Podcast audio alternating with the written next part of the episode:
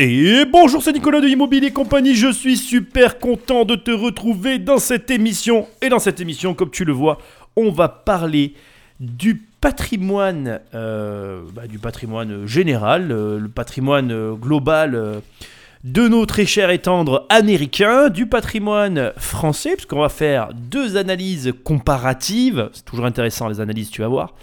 Et ensuite, on va un petit peu s'attarder sur les conclusions, les déductions que nous pouvons euh, tirer de ces deux analyses. Et enfin, on va essayer de répondre à la question, devons-nous attendre toute une vie pour cueillir le fruit de nos placements? En gros, est-ce qu'on doit attendre toute notre vie pour vivre de nos investissements ou pouvons-nous vivre maintenant la vie de rêve de rentier, n'est-ce pas? Et je suis là pour ça, je suis là pour t'aider, pour faire passer tes finances au niveau supérieur. Si tu veux télécharger le livre que je te, que je te propose sur mon site, tu vas sur Immobilier Compagnie et tu, tu suis les indications qui seront euh, apparues sur ton écran et tu pourras l'avoir euh, gratuitement. C'est un cadeau, ça me fait plaisir. Lis-le, ça vaut le détour. Et comme d'habitude, dans cette émission, c'est l'usage. Avant de commencer, tu dois, tu dois écouter tout ce que j'ai à te dire, c'est très important. Et tu ne dois pas que écouter, tu dois passer à l'action. C'est un petit peu la première étape de ta réussite prochaine. Tu dois, bien évidemment, prendre quelques secondes, donner une note à cette émission et, et me laisser un petit commentaire. Ça me fait toujours plaisir de voir des étoiles et un commentaire. Je te laisse le faire sur l'application que tu utilises pour écouter ces émissions. J'ai confiance en toi. Et de loin, tu fais comme tous ceux qui m'écoutent parce que je t'assure que tout le monde le fait. C'est vraiment, c'est, comme, tu sais, c'est comme une religion ici. On fait tous la même chose. Si tu as un ami, il a un téléphone, tu lui prends et tu l'abonnes sauvagement à mon émission. Tu lui dis, écoute ça, ça va changer ta vie. Je te rassure, on le fait tous. Moi-même, dès que je vois quelqu'un, je prends son téléphone et je l'abonne. Je trouve ça normal. C'est un comportement totalement sain et en plus, ça crée des connexions avec les autres individus. De toute façon, on passe tous trop de temps sur nos téléphones. Alors, prendre le téléphone d'un autre, c'est un vrai euh, acte de bravoure. Allez, c'est parti, on va attaquer. J'ai décidé de donner la place pour commencer cette émission aux Américains. C'est un peu comme nos invités, on va un petit peu décortiquer. Alors décortiquer, c'est un grand mot, n'est-ce pas? Je vais simplement, euh, je fais des recherches et on va un petit peu faire le point sur le patrimoine des Américains. Alors il y a une chose, avant même que je commence, que tu dois entendre, parce que bien évidemment, c'est compliqué de trouver les bons chiffres. Euh, J'ai trouvé des chiffres sur les Américains, mais les Américains ont un mode de calcul qui est différent de celui de la France. Donc je vais te rappeler ces éléments-là, euh, j'ai envie de te dire, avant chacun des deux, euh, des deux pays, pour que tu puisses, pour que nous soyons bien d'accord sur, sur, ce, enfin, sur, sur ce que je suis en train de te dire, sur ce de quoi nous parlons, ok? J'ai pas envie de t'induire en erreur ou que tu t'imagines des choses fausses, d'accord? Alors, aux États-Unis, d'accord, euh, on va parler donc de, par rapport aux chiffres que je vais te donner. Ces chiffres vont être calculés euh, sur la base euh, d'un patrimoine qui est composé, d'accord, de valeurs boursières, de valeurs immobilières, de richesse générale et déduit et en vient en déduction l'ensemble des dettes. Donc on parle réellement, euh, globalement, d'un bilan financier net, d'accord? Alors je voudrais te trouver le terme exact que voilà, qui consiste donc à dire que nous sommes face à l'addition de l'ensemble des sommes liquides détenues par les Américains. On additionne à cela les voitures, l'immobilier, les actifs boursiers, d'accord? Et on y retranche l'ensemble des dettes, ok?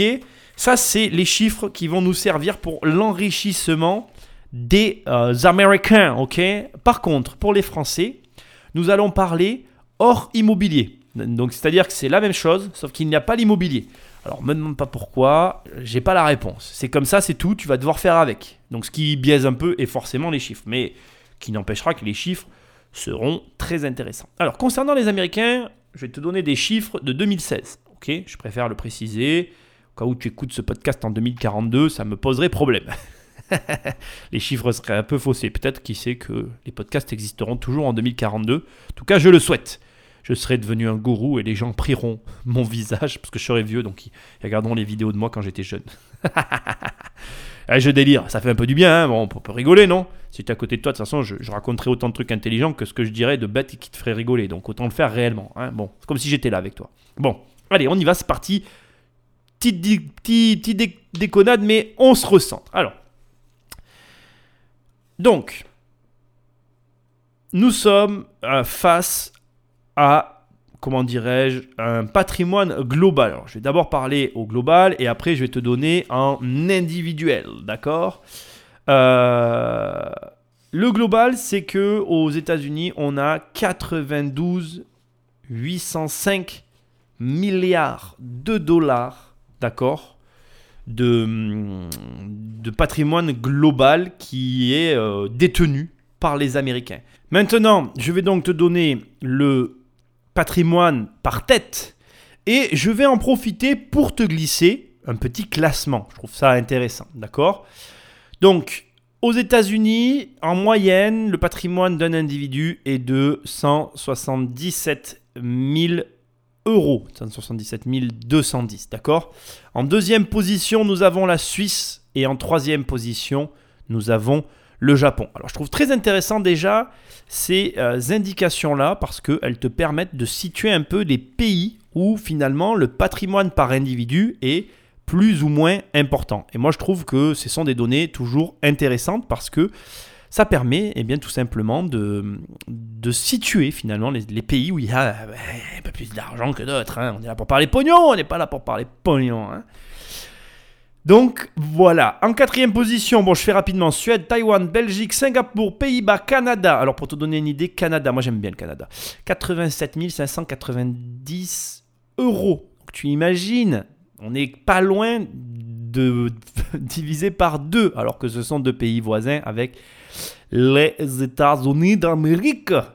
Donc Canada, Nouvelle-Zélande, Royaume-Uni, d'accord, Danemark, Israël, Australie, 67 390 euros par individu. Là, tu es en train de te dire, mais où est la France? T'inquiète, on est en 15e position. Nous sommes les Français et nous avons 56 042 euros de patrimoine par tête. Alors là, ce petit tableau, il est un petit peu spécial parce que c'est un actif net et global. Donc je triche un peu, ce sont des chiffres extérieurs aux recherches que j'ai pu faire parce que c'est ça qui est compliqué avec les chiffres et je, dois quand même te le préciser, c'est que chaque chiffre, euh, comment dire, chaque fois que je te donne des chiffres, ils sont tous différents, ils sont tous euh, issus de recherches différentes. Donc tout à l'heure, le chiffre que je t'ai donné, d'accord, les, fameux 92, 92, 92 805 milliards de dollars de patrimoine global, ça, ce sont, ça a été calculé. Alors par rapport aux États-Unis sur, euh, comment dirais-je, un actif net, ok. Mais si on prend par exemple le patrimoine financier des ménages français, lui, il est de 5 milliards 225 233 milliards contre 92 805 milliards aux États-Unis. Et ce que je dois préciser, c'est que le patrimoine des Français sur les, les chiffres que j'ai là, il est hors immobilier. Donc, sachant que dans, notre très beau pays, ça reste un déplacement préféré des Français, on va en parler tout à l'heure, tu vas voir. Eh bien, finalement, euh, je trouve que cette information, elle a toute son importance. Ok? Bon, je reviens aux États-Unis. Je, veux vraiment faire par ordre. Je m'égare, mais j'aime bien que tu aies quand même toutes les informations. Je trouve que c'est compliqué si je fais pas comme ça pour que tu aies toutes les données. Parce que si tu n'as pas toutes les données au problème, tu peux pas te faire une idée. D'accord? Donc, les Américains sont les numéro 1 of the world. c'est les mecs qui ont le plus de pognon, c'est eux qui ont la plus grosse. Ils sont contents, c'est ce qu'ils veulent toujours. De toute façon, avoir la plus grosse, donc c'est les numéro 1, c'est parfait. D'accord? Alors il faut savoir quand même que sur le patrimoine euh, global, d'accord, la crise financière de 2008 a eu un impact très fort et que selon les pays, on peut compter en années pour la plupart le temps qu'il a fallu pour récupérer les pertes qui ont été, euh, qui ont été causées par cette euh, grosse crise de 2008 qui a été une crise assez mémorable, je dois dire. Hein, on va pas se voiler la face. D'accord? Donc, ce qui va être intéressant, c'est de maintenant regarder un petit peu ce qui compose la, le spectre du patrimoine de, ces individus américains, de voir comment il est réparti et des raisons pour lesquelles finalement il y a eu autant d'argent qui est gagné par euh, les Américains en termes de, euh, j'ai envie de te dire, euh, de, chiffres, d'accord? Donc sur, tu prends, on tu imagines un petit camembert donc de, 100%, on va imaginer que ce camembert fait 100%, et sur ces 100%, il y a 36%, d'accord euh, de ce camembert, donc les 100% c'est le patrimoine, il y a 36% qui, euh, qui, qui, qui, sont alloués au marché financier et qui donc bénéficient du coup de, de la hausse ou de la baisse des marchés financiers. C'est pour les Américains. Toujours pour les Américains, 28% de ce, camembert sont alloués à l'immobilier. Et donc là, déjà, tu te rends compte que sur, sur un billet de 100 euros, on va, traduire ça en pognon, parce que nous, on aime bien le pognon ici, d'accord? Eh bien, tu as quasiment 64 euros, plus de la moitié, qui est sur cette moitié-là, sur ces 64%. Tu en as 36% qui sont euh, alloués à de la bourse et 28% qui sont alloués à, de l'immobilier. C'est juste énorme. On est d'accord? Donc plus de la moitié de la richesse est allouée de cette manière-là. Et ce que j'ai envie de souligner maintenant, c'est que il faut bien comprendre que cette répartition-là, elle n'est pas anodine. Ou plutôt, je devrais dire, elle est singulière. Ou plutôt, je devrais dire, elle justifie peut-être le fait que dans le classement que je t'ai donné tout à l'heure, les Américains sont devant. Il faut comprendre une chose euh, qui va venir encore un peu plus apporter de précision à tout ça. Si maintenant tu prends le spectre de la population américaine, tu as 80% du marché boursier qui est détenu par 10% des plus riches. Et donc du coup, tu commences là avec les chiffres que je suis en train de te donner, d'intégrer, de comprendre pourquoi le marché américain, ou plutôt la population américaine, devrais-je dire, est autant disparate? Il y a un écart aussi important. Beaucoup et très souvent, beaucoup de personnes, et très souvent on dit, oui aux États-Unis, il y a des gens très très riches et des gens très très très, pauvres. Mais il faut comprendre que tu as 80% euh, du marché boursier qui est détenu par 10% des plus riches. Et donc, rien que ce facteur-là explique beaucoup de choses, d'accord? Et on va rajouter encore des petits chiffres. 80% des foyers qui gagnent plus de 75 000 dollars possèdent des actions. Et en dessous des 30 000 dollars annuels, tu n'as que 20% des gens qui ont des actions. Donc, rien que là, avec ces données, tu dois être capable, sans que moi j'en arrive au point de la conclusion, parce qu'on en est loin, on n'en est qu'au début, hein, tu dois déjà toi être capable de, mener tes propres conclusions. Tu dois y voir clair. On est dans quelque chose qui doit être assez euh, limpide, j'ai envie de dire. Ok? Donc des années 80 à 2014, c'est la tranche qu'on va prendre en considération, d'accord? Euh, le, le, revenu moyen par adulte a augmenté de 61% aux États-Unis, d'accord? Mais tu as le revenu moyen avant impôt des 50% qui gagnent le moins qui a stagné autour des 16 000 dollars. Et ça, c'est hyper important parce que là, tu commences à voir la, manière dont le marché américain est composé. Tu comprends qu'une grande majorité des gens sont bloqués à un revenu bah, de 16 000 dollars par an. Et un truc qui est hyper important. 1% des plus riches qui vivent aux États-Unis, d'accord, détiennent 42% de la richesse du pays. Donc tu as 1% des gens aux États-Unis qui détiennent quasiment euh, la moitié des richesses. Alors, on va, on va, on va, j'aime bien. Alors, je vais prendre une calculatrice. Hein. Euh, je vais essayer de faire du mieux que je peux parce que ça, c'est des, chiffres que je que je maîtrise mal. Donc, euh, il y a 300 millions d'habitants aux États-Unis, d'accord? Moins 1%, ça fait 3 millions de personnes. J'ai pris des chiffres ronds, c'est plus simple. En gros, tu as 3 millions de personnes, d'accord, qui détiennent 42% de la richesse américaine. Donc ça fait, c'est, assez impressionnant. Si on devait retrancher le patrimoine global que je t'ai donné dans ces 3 millions-là, on aurait un chiffre qui ferait très très très très mal à la tête. D'accord? Petite donnée intéressante que je vais quand même te donner en ratio, parce que j'ai bien aimé ce, côté de ratio que j'ai pas trouvé pour les Français, mais je te le dis tout de suite. Tu as une alors dans les années 80, tu as une personne, d'accord, qui gagnait 27 fois plus que les 50% dont je te parlais tout à l'heure. C'est-à-dire que, en gros, dans les 1%, d'accord, euh, tu, prenais tu prenais une personne de ces 3 millions de personnes et elle gagnait 27 fois plus, d'accord, que les personnes qui touchent 16 000 euros. Donc allez, toujours pareil, je prends ma petite calculatrice, d'accord Tu gagnes 16 000 euros euh, par an, eh bien, tu prends dans les 3 millions que je t'ai donné une personne, eh bien lui, au hasard, il gagne en moyenne 432 000 euros, dollars. C'est des dollars, bon bref. Tu m'as compris. Et ça, c'était dans les années 80.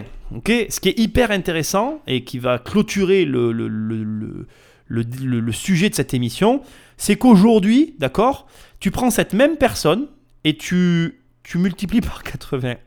J'ai un peu honte de te le dire, mais tu multiplies par 81. C'est-à-dire que tu, tu, viens de nos jours, tu sais, c'est en 1980, le siècle dernier, quoi, dans une autre époque, du temps des rois. tu sais, j'étais né à cette époque-là, enfin non, j'allais naître, mais tu vois, c'était. Si tu m'écoutes, il y a des chances que tu sois de 1980. À cette époque-là, euh, tu prenais euh, dans les, les, 3 millions de personnes, une personne au hasard, alors il n'y a peut-être pas 3 millions, c'était peut-être un peu moins, mais bon, tu vois où je veux en venir. Tu en prenais une au hasard et il gagnait 432 000 dollars. J'ai du mal avec ça, d'accord? Aujourd'hui, tu refais le même ratio. Tu as toujours d'un côté ces fameux 16 000 dollars annuels, ok? Très, très, très amusant. Et de l'autre côté, au lieu de te retrouver avec 432 000, tu as 1 296 000 euros, dollars, euh, dollars par an, soit 81 fois plus que euh, les 50% des gens qui gagnent le moins. Donc voilà, c'est très intéressant de voir un petit peu comment euh, est structuré le patrimoine, comment est réparti le patrimoine américain. Je voulais t'informer de tout ça. Alors je prends toujours mes petites notes et on suit maintenant pour aller voir du côté de chez nous, du côté, du, du, côté de la baguette euh, et du fromage. on va voir un petit peu maintenant ben, comment ça se passe chez nous, quels sont les chiffres qu'il y a chez nous. Je te rappelle pour mémoire qu'au classement, les États-Unis sont numéro 1 avec la plus, euh, le plus gros patrimoine. Pardon, ma langue a fourché. Non, c'est pas vrai, je l'ai fait exprès, mais bon, je trouve ça drôle. Le plus gros patrimoine, n'est-ce pas, euh, pour les Américains? Et nous, nous sommes à la 15e position, loin derrière, loin derrière. Allez, on va remonter, ouais. ok Donc, en sachant que il y a quand même une donnée qui était fort intéressante, c'est que le patrimoine immobilier en France n'est pas pris en compte. Et j'ai un petit temps de réflexion. J'ai mis des réserves sur la valorisation du patrimoine immobilier américain parce que, euh, voilà, les États-Unis, les constructions sont très euh, différentes, n'est-ce pas? Je sens vouloir rentrer dans le détail, ni être médisant, ni tout ce que tu veux. On va dire que tout simplement, je resterai très prudent sur la valorisation des biens immobiliers aux États-Unis parce que une maison où ils vont te dire ça, ça coûte 100 000 dollars. Euh, des fois, j'y mettrais même pas 12 quoi, ou 15 000 dollars. Parce que c'est vrai que, après, bon, c'est un problème d'appréciation. C'est vrai que, bon, moi, les maisons Saturbois, bois, c'est pas mon délire. Donc, on pourrait avoir un débat très long là-dessus. Enfin bref, passons, je m'égare comme d'habitude. Revenons à notre sujet. Les ménages français, donc, et leur richesse en France. Donc, nous parlons hors immobilier et là nous parlons de ménage. Donc je, vais quand même te, donner un petit, euh, comment dirais-je, euh, une petite piqûre de rappel, d'accord? 177 210 euros de patrimoine pour les États-Unis contre 56 000 euh, euros et des brouettes pour la France. Voilà, je voulais resituer les choses. Donc, nous continuons maintenant et nous allons voir un petit peu comment euh, est constitué le patrimoine des Français. D'accord? 5% des ménages français, donc euh, en France on parle plutôt de ménages, donc euh, c'est comme ça, possèdent 40% des actifs. On n'est pas loin pour moi, tu vois, du ratio des États-Unis sur ces chiffres-là. Alors, 1% des plus riches aux États-Unis détiennent, eux, 42% euh, de, la, richesse euh, du pays. Donc tu vois, c'est bon. Je pense que les 1% sont très très riches, et, mais finalement, il y, a comme un air de ressemblance, comme dirait l'autre, d'accord? Euh, il faut savoir que pour juste t'informer, à titre d'indication, j'allais dire ça se dit pas, mais juste euh, pour que tu te donnes une notion, on est 15% plus riche que nos voisins allemands. on peut, on peut toujours voir en dessous, hein. moi j'aime préfère regarder au-dessus, mais bon, ça c'est toujours qu'une question de choix. Alors, tu pourras me dire, ah, c'est super, Nicolas, on, est plus riche que les Allemandes. Mais bon, moi, j'en ai rien à foutre. tu vois ce que je veux dire? Moi, je regarde au-dessus. En dessous, euh, ouais, bon, bah, c'est sûr qu'il y a toujours des gens en dessous, mais en dessous, ça te fait pas aller plus haut, quoi. Voilà. On est très loin, pour moi, euh, des États-Unis en termes de valeur, euh, de valeur détenue par individu. Mais ça, c'est encore une autre discussion. Hein ok? Fait très important et là on va vraiment rentrer dans le dur de la discussion, c'est que il faut savoir que euh, fatalement pour moi les chiffres que je te donne sont énormément faussés parce qu'aujourd'hui, et ça c'est un chiffre officiel, euh, l'immobilier occupe toujours, alors il n'y avait pas décrit la première place, mais moi je te le dis, ça occupe toujours la première place en France, ça reste euh, un placement central pour notre pays en tout cas. Et ça représente quand même 55% du patrimoine. Et quand tu sais que dans le calcul, les Américains, ils considèrent l'immobilier et que nous, on ne le considère pas, je pense que ces chiffres pourraient être largement revus à la hausse si on entrait l'immobilier dans euh, le patrimoine. Mais il y a quand même un mais, parce qu'à contrario, on va être très honnête, il faut savoir qu'en France, d'accord, nous sommes... Euh, très réfractaire à tout ce qui est placement à risque. Et donc du coup, euh, la structure de, nos, de notre patrimoine, du patrimoine financier moyen du français moyen, est absolument pas euh, dans de l'action, n'est absolument pas sur les marchés financiers. Il est essentiellement sur des comptes euh, ben, rémunérateurs, ou, je vais plutôt le dire autrement parce qu'aujourd'hui c'est le cas, plus du tout rémunérateur, mais bon, tu m'as compris, on te, on te sert un 1% et encore, je suis gentil. Mais voilà, en gros, c'est soit sur des comptes comme ça, soit sur des assurances vie pour aller chercher le 2%. Waouh, génial! Et donc là aussi, forcément, comme quand je te disais tout à l'heure que 36% du patrimoine américain était placé en bourse, il est certain que quand tu sais que les marchés financiers sont, euh, c'est le lieu où il y a la, plus grosse euh, amplitude, les plus grosses prises de position, de points d'enrichissement, bref, tout ce que tu veux.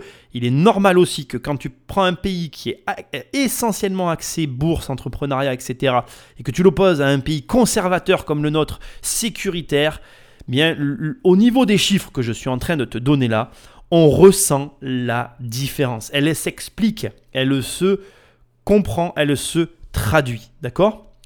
Euh, Toujours pareil, et ça je, te l'ai donné dans une autre émission, euh, les Américains ont énormément de mal à épargner, alors que les ménages français sont capables, par exemple, juste pour 2016, d'épargner 100 milliards d'euros et, dans la foulée, sur le premier trimestre de 2017, d'épargner ensuite 140 milliards d'euros juste en trois mois, de faire finalement sur les trois premiers trimestres de 2017 ce, ce que la France a fait euh, sur l'année 2016. Et ça, c'est des chiffres qui sont tout autant impressionnants finalement que ce que les Américains sont capables de produire comme valeur. Alors je suis pas là pour mettre des jugements, je suis là pour te donner des chiffres et des analyses que je trouve fort intéressantes et pour qu'on arrive à une conclusion, d'accord?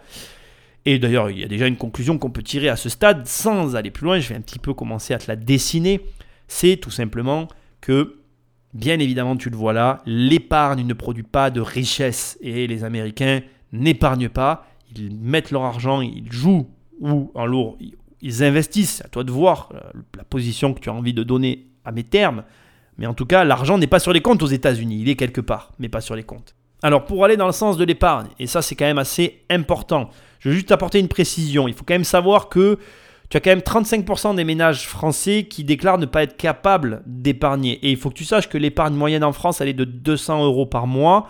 Sachant que si on tient compte des chiffres, la réalité c'est plus que, bon, euh, on, tournerait autour des 260 euros. Mais bon, bref, tu m'as compris. en moyenne, les Français épargnent dans ces eaux-là.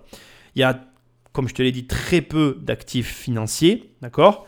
Et euh, c'est assez compliqué pour les Français d'apprécier, on va dire, euh, d'apprécier réellement les marchés à leur juste valeur et d'aller donc du coup s'y hasarder, si je puis employer ces termes-là, puisque pour des personnes qui ne font aucun placement, ça tient du hasard effectivement d'aller sur un marché en espérant gagner de l'argent et en n'ayant rien pour euh, avoir, enfin en tout cas pour réussir à, à remporter la mise. Voilà.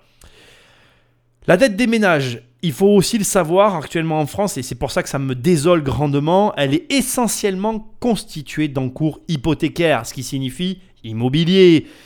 Et donc on parle quand même de 939 milliards d'euros, d'accord? Et là, ça commence à causer, parce que si on devait recalculer effectivement ben, la réalité de, de la richesse produite en France, immobilier inclus, on ne serait pas tout à fait sur les mêmes chiffres. Mais ce n'est pas très important. Je termine donc maintenant simplement avec les Français parce que le paysage français est beaucoup plus simple à décrire. Je te redis un petit peu euh, ce que je t'ai dit tout à l'heure. Aux États-Unis, 1% des plus riches détiennent 42% de la richesse, alors qu'en France, 5% des, des ménages les plus riches détiennent 40% de la richesse. Alors, c'est intéressant parce que déjà, on pourrait en déduire que la répartition française est un peu plus performante.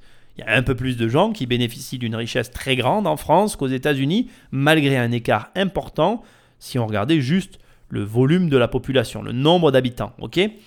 Ceci étant, euh, et à l'inverse, je suis obligé de, pour, avoir, pour avoir connaissance des chiffres, il faut savoir que le résultat, c'est-à-dire que fondamentalement, si tu opposes les deux pays, le résultat du patrimoine américain et français est le même. C'est-à-dire que l'écart entre les riches et les pauvres est strictement le même.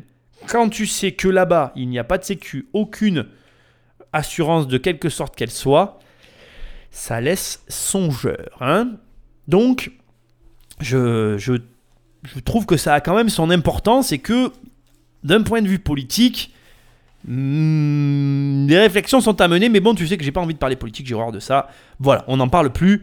On en vient au troisième point de cette émission, qui est un peu longue, je te l'accorde, mais qui est fort intéressante.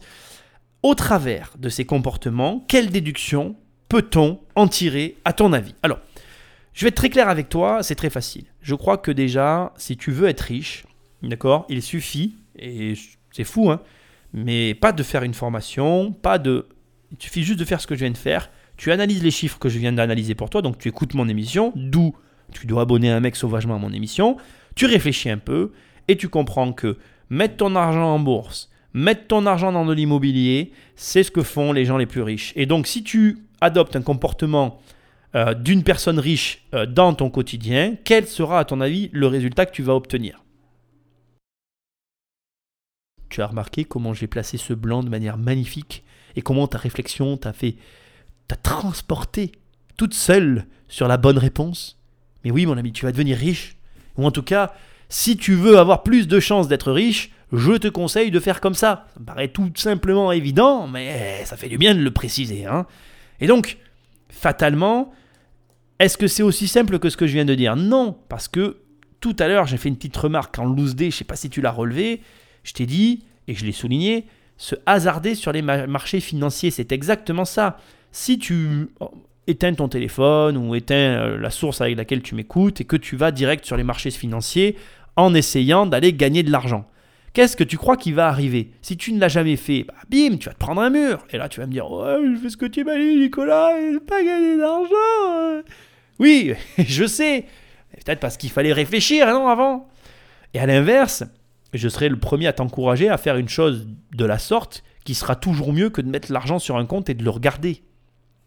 Mais entre les deux, je pense qu'il y a quelque chose à faire. Je te laisse y réfléchir et arriver à ta propre conclusion. Ceci étant, il convient de donc tirer les bonnes conclusions. Et les bonnes conclusions, c'est quoi? C'est un, placer l'argent.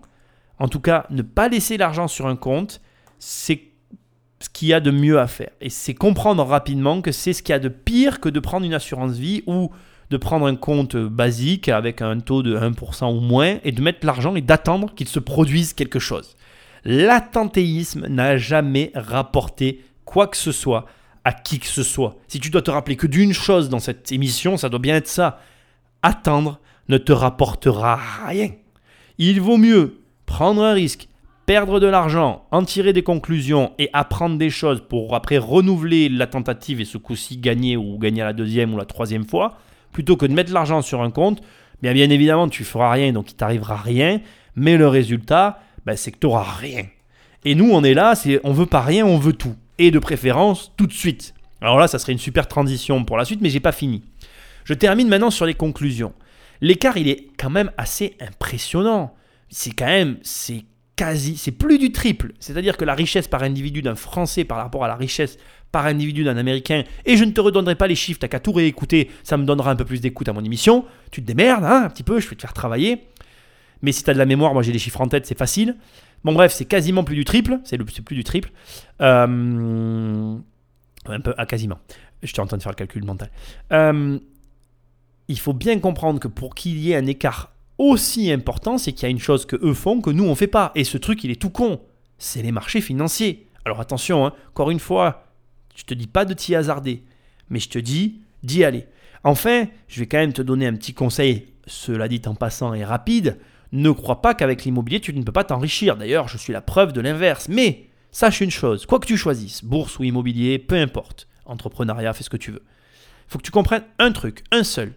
C'est que au départ, il va falloir que tu te concentres que sur une chose. Et que quand cette chose aura produit la valeur, l'enrichissement nécessaire pour s'autosuffire, ou en tout cas pour te permettre de passer à l'étape supérieure, alors tu vas pouvoir commencer à t'amuser sur les marchés financiers, sur les marchés de ce que tu veux, enfin bref, à passer la seconde, à passer à la vitesse supérieure. Et ça, crois-moi, c'est une réalité. Donc, ne t'éparpille pas, concentre-toi, c'est important. Et maintenant, nous, nous passons à la suite. Et sans transition, devons-nous attendre toute notre vie pour cueillir les fruits de notre labeur Est-ce que ces investissements dont je suis en train de te parler, de te vanter les mérites, sur lesquels je t'encourage grandement, comme si j'avais des actions dans une banque et que je te disais vas-y, prends dans cette banque Non, pas du tout, c'est pas mon genre. De toute façon, si, bon bref, on va pas parler de ça.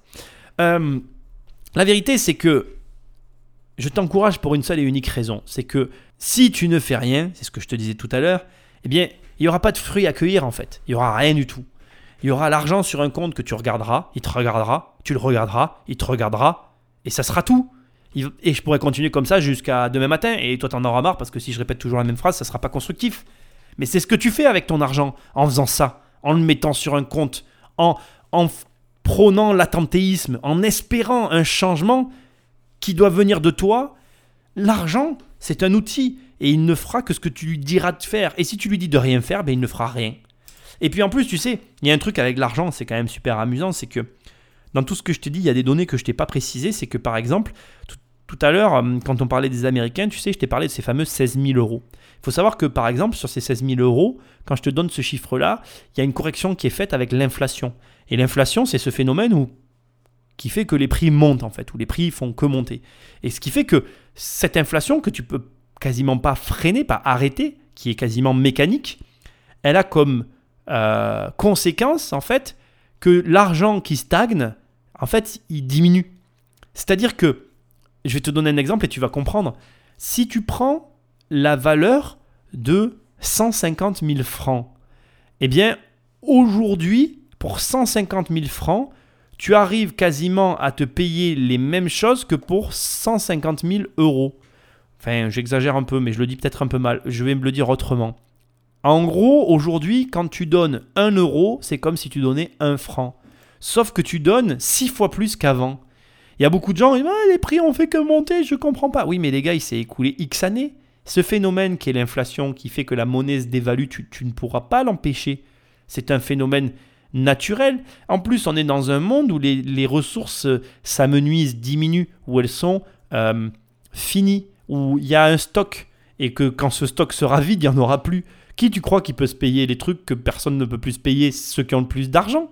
Donc les prix montent parce que quand quelque chose devient rare, ce n'est pas euh, tu ne celui qui paye, il paye pas que la rareté, il paye aussi le fait qu'il a les moyens de se le payer, qu'il a fait ce qu'il fallait pour avoir les moyens de se le payer. Si toi tu fais rien, si tu mets l'argent sur un compte, ben en fait tu, tu, ben, voilà, tu gagnes pas d'argent en fait. Ton argent il, perd, il perd sa valeur tous les ans.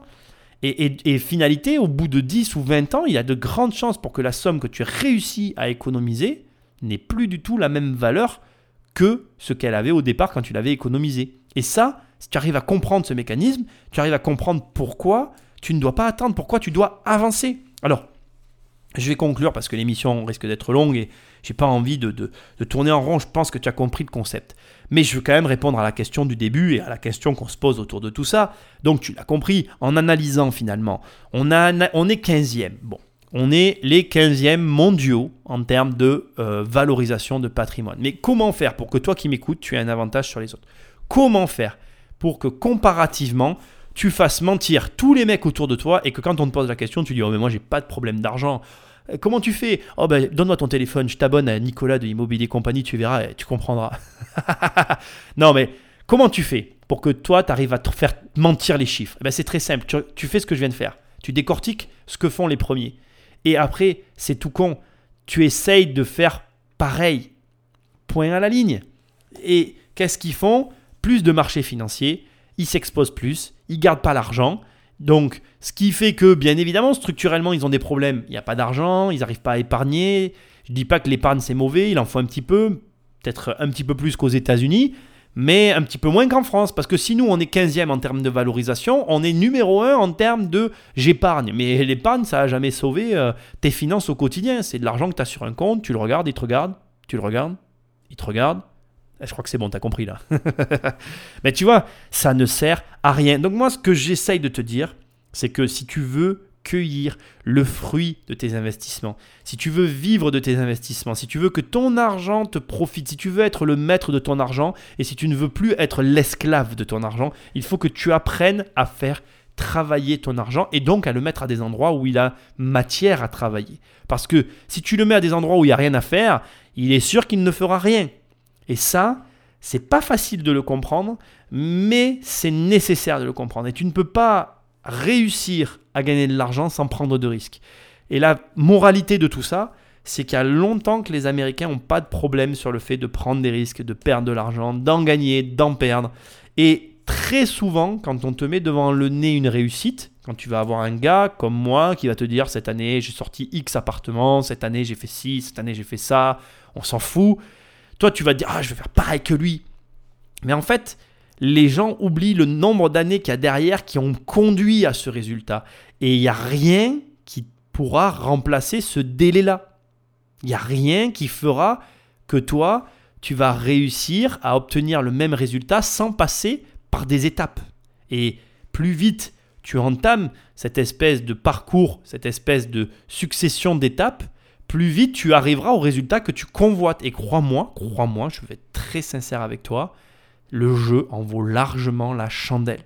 Donc, oui, oui, tu peux cueillir le fruit de ton travail et vivre de tes investissements. Dois-tu attendre un petit peu? Le temps d'attente dépend essentiellement de trois choses. De trois choses. Et on va conclure maintenant. La première, c'est toi. Et je crois que c'est une évidence et tu l'as compris. Donc c'est à toi, à un moment donné, de retrousser tes manches et de prendre des décisions qui s'imposent. Et ça, je peux rien, à part faire l'émission que je viens de faire là, je peux rien faire de plus. J'ai envie de dire, le travail vient d'être fait, soit je te l'ai fait comprendre, soit je te l'ai pas fait comprendre. Deuxièmement, et ça, c'est aussi quelque chose de super important à comprendre. Plus le risque est grand, plus le gain est grand. Mais faut-il être encore prêt à jouer? Je vais le redire parce que peut-être que je l'ai mal dit. Plus le risque est grand, plus le gain est grand. Mais faut-il encore être prêt à jouer? Je m'explique. En gros, euh, tu as pris la décision, c'est très bien. Mais il y a beaucoup de gens qui jouent petit. Alors que tu fasses une première opération petite, tu achètes un appart par exemple et tu le loues et voilà, c'est ok, tu as fait ça une première fois, c'est bon. Deuxième étape, paf, tu tapes dans l'immeuble. Il n'y a pas de ah, je vais refaire un appart. Ah, je vais refaire encore un appart. Tu perds du temps. Donc, tu vois, être capable que de comprendre qu'à un moment donné, ton coup d'essai, c'est un coup d'essai. Et ça, je l'entendrai toujours, il en faut un, c'est normal, ok, on n'en parle plus. Il y a une première étape qui est le coup d'essai, et ça, il y a des gens qui ne veulent pas l'accepter. Là-dessus, on pourrait avoir une discussion relativement longue, mais celle-ci, je crois qu'elle l'est suffisamment. Mais voilà, il y a un coup d'essai. Après le coup d'essai, il faut jouer. Et quand tu dois jouer, il faut envoyer. Et c'est vrai que des fois, à partir du deuxième coup, il y en a qui se disent Ah, c'est un peu tôt, j'ai pas envie d'y aller aussi fort et tout, nanana. Et pourtant, il va falloir y aller. Et troisième point, ce qu'il faut conclure, à un moment donné, on va arrêter là, ça, ça a commencé à être long. Troisième point, et pas des moindres, et je ne vais pas m'étaler dessus, c'est effectivement tout ce qui est programme, formation, euh, s'instruire, etc., apprendre. Alors, moi, euh, tu le sais, sur mon site, il y a des programmes. Si tu veux travailler avec moi, tu y vas, t'achètes, on travaille ensemble, tu viens dans les bureaux, etc. Blablabla. Bla, bla, Je vais pas te faire le laïus, tu le connais, tu m'écoutes, tu fais partie de la famille, tu sais comment ça marche, il n'y a pas de souci, je sais que tu sais. Mais je suis obligé de t'en parler. Moi, je vais être honnête avec toi, ça n'a pas été pour moi le premier des réflexes de basculer dans ce système-là. De dire, je paye pour apprendre, je paye pour aller plus vite. Maintenant, je dois reconnaître des choses et il faut être capable de les reconnaître, c'est pas facile. Le truc, c'est que à un moment donné, euh, il faut ce qu'il faut. Ce que tu achètes, c'est pas réellement en fait, c'est pas réellement un produit. Il y a beaucoup de gens qui font l'erreur de croire que quand on achète un programme, on achète un produit et euh, en achetant ce produit, je vais pouvoir faire quelque chose. Et puis si je suis pas content, je le jette. Forcément qu'avec les programmes, les formations, appelle ça comme tu veux, tu n'achètes rien en fait. C'est un petit peu du vent. Tu comprends ce que je veux dire? Et la réalité, c'est que ce que tu vas acheter, c'est des connaissances que tu vas devoir intégrer. Ce qui compte avant tout, si tu le prends sous forme de programme ou que tu le prennes sous forme de livre, tu fais ce que tu veux, il n'y a qu'une seule chose qui compte dans ce processus, c'est que tu sois sûr qu'avec la personne avec laquelle tu vas travailler, avec le livre avec lequel tu vas lire le truc, bref, fais ce que tu veux, le choix que tu vas faire qui va te permettre de transférer le savoir doit être pertinent dans le sens où tu dois être sûr que le savoir, le savoir est intégré à l'arrivée. Je vais t'expliquer et on conclut là-dessus. Il y a quelques temps en arrière, j'ai, euh, je, suis tombé sur une, très longue interview sur Internet d'une nana très, très pertinente, très performante sur des euh, comportements humains. J'ai écouté cette interview en entier. Et quand je dis en entier, c'est avec toute l'attention que méritait cette personne, avec comme si j'avais payé une formation. Mais vraiment, je t'assure, c'est très important ce que je suis en train de te dire, ça me tient à cœur. Le temps a passé et j'ai acheté un bouquin qui... Euh, le titre c'est euh, Décides-tu vraiment Un truc comme ça. Euh, un livre qui m'a vraiment énormément perturbé, qui m'a vraiment énormément marqué. Mais vraiment, quand je dis énormément, il m'a beaucoup marqué sur les comportements humains, celui-là encore.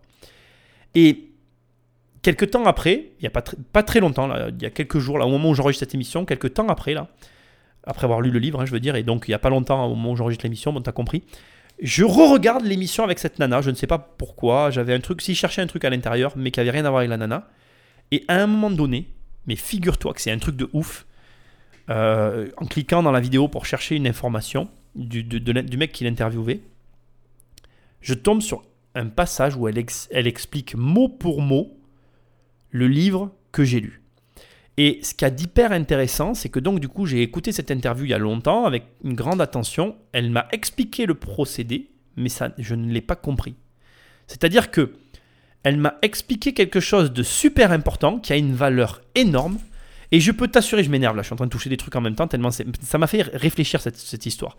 Parce que euh, j'ai écouté cette, cette fille avec attention, elle m'a expliqué un truc hyper important et je l'ai forcément entendu à ce moment-là, mais, mais ça n'a pas marché. C'est-à-dire que ça ne m'a fait ni chaud ni froid, ça ne m'a pas marqué, ça n'a pas impacté mon travail, ça n'a pas impacté ma vie. J'ai lu le livre, et le livre le dit d'une autre manière, et là, je, l'ai tout de suite intégré à mon quotidien, j'ai compris la valeur de l'information. Et donc, j'insiste, ce qui compte, c'est pas que tu travailles, je, ne cherche pas à te convaincre de travailler avec qui que ce soit, je dois te convaincre simplement de faire ce travail de recherche qui soit pertinent pour toi. Si c'est au travers de livres, lis des livres. J'écris des livres aussi, mais lis des livres. Si c'est au travers d'une formation, fais des formations. Mais assure-toi que la personne qui te transmet le savoir, elle te permette d'intégrer le savoir. Que ce soit la bonne personne qui te donne la juste mesure et qui te fait bien comprendre les mécanismes qui changent ta vie. J'insiste parce que c'est tellement important et que, encore une fois, je crois vraiment à cette notion d'apprentissage, mais dans la mesure où, effectivement, euh, la manière dont ça t'est transmis t'impacte. Parce que si ça t'impacte pas comme moi avec cette vidéo-là, ça ne sert à rien en fait au final. Il faut être impacté, il faut que tu appliques les, changements que tu vas voir. Et crois-moi, crois-moi, euh, je pense que rien qu'en suivant les analyses que tu as dans cette émission, tu as de quoi, tu as de quoi faire passer ton patrimoine à la vitesse supérieure, atteindre le même niveau de patrimoine que les Américains. En tout cas, je sais pas toi, mais moi, je suis sur la bonne route. Allez, comme d'habitude, si tu as aimé l'émission, pense à me laisser une note, à me laisser un petit commentaire. Ça prend quelques secondes pour toi et pour moi, c'est hyper important. Ça aide cette émission à être bien référencée et surtout à être de plus en plus diffusé. Mais je vais être honnête avec toi, ça marche de mieux en mieux. Je suis ravi, on est de plus en plus ici et c'est vraiment génial. N'oublie pas qu'on le fait tous ici. Tu prends le téléphone d'un de tes potes et tu l'abonnes sauvagement. Tu lui dis ça va changer sa vie financière. Je vais changer ta vie financière et je changerai la vie financière de tes potes. C'est hyper important.